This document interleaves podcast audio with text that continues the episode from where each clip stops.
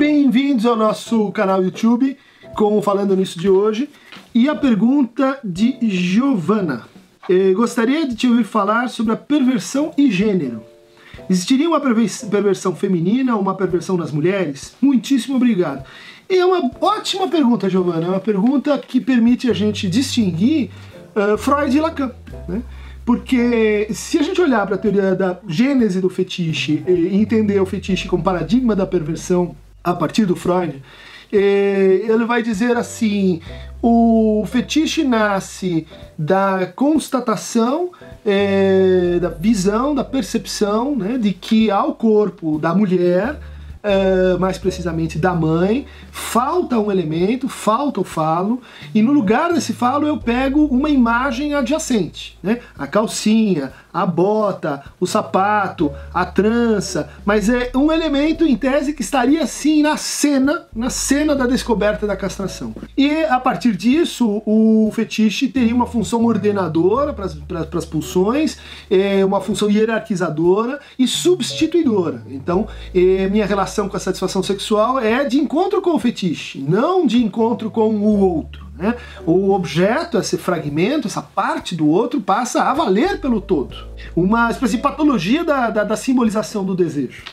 E por essa concepção, a gente diria assim, essa concepção é empírica, né? ela, ela recorre a uma experiência perceptiva.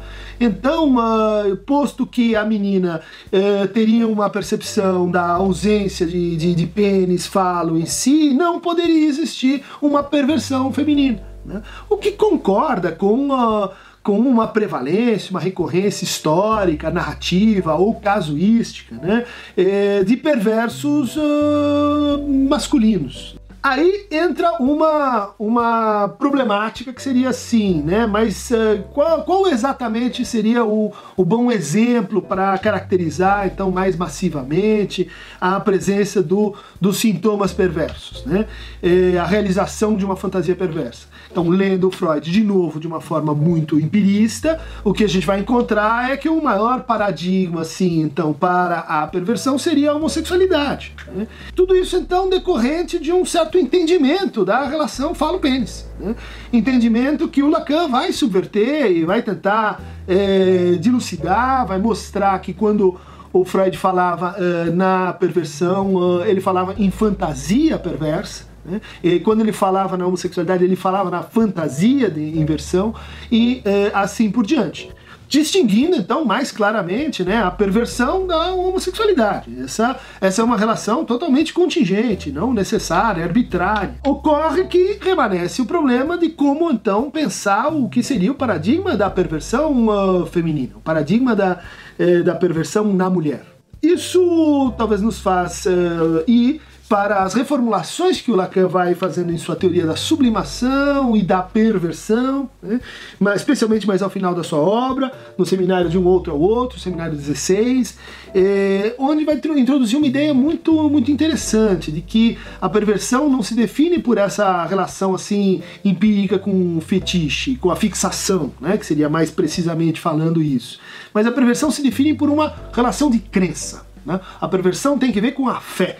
A perversão tem que ver com a crença de que o outro não é faltante, a crença de que no outro uh, não há divisão subjetiva, não há falta, não há, não há nada que não seja produzido pelo próprio sujeito, né? Como no caso do sadismo que goza com a angústia do outro e a angústia do outro é o sinal da sua divisão, do seu desfalecimento, né? E da sua uh, do, do, seu não fechamento. Né? Então, uh, o paradigma da perversão seria algo como uma lei fechada em si mesma, uma lei caprichosa, uma lei que toma o outro como de fato uma extensão não apenas fálica, mas objetal, no sentido de objeto A, né, eh, de mim. Isso, uh, a gente poderia dizer assim, ah, é um pouco a relação que eh, certas situações psicótico-gênicas eh, entre mães e filhos a gente encontra. Né?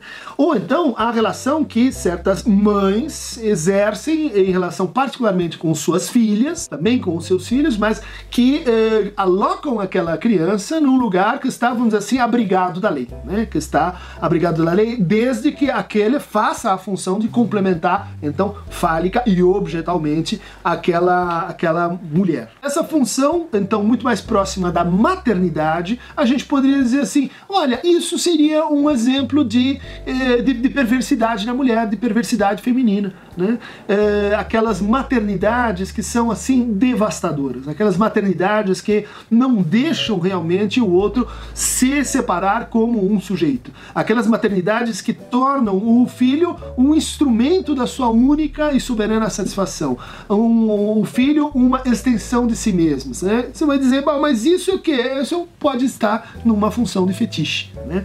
Isso seria um paradigma da relação né, fetichista de uma mulher com o outro que o coloca na posição de filho fetiche. Pergunta é muito boa, ela exige um desenvolvimento talvez mais crítico do estatuto da perversão enquanto estrutura, que no meu entender é um estatuto diferente do que a gente tem em conta quando fala, por exemplo, da neurose, ou quando fala, uh, por exemplo, da psicose. A perversão é uma, um, é, ela, ela é produzida por um outro conjunto de distinções, que envolveria, por exemplo, a gente discriminar a diferença entre o falo na fobia eu falo no fetiche. Isso foi objeto de investigação do Lacan no seminário 4, aparentemente não chegando a um resultado muito convincente ou pelo menos um resultado que permaneça muito ao longo da obra. Para seguir eh, em contato com o canal, uh, nosso canal YouTube, basta clicar aqui embaixo em algum lugar fetichizado do Aqueronta Movebo.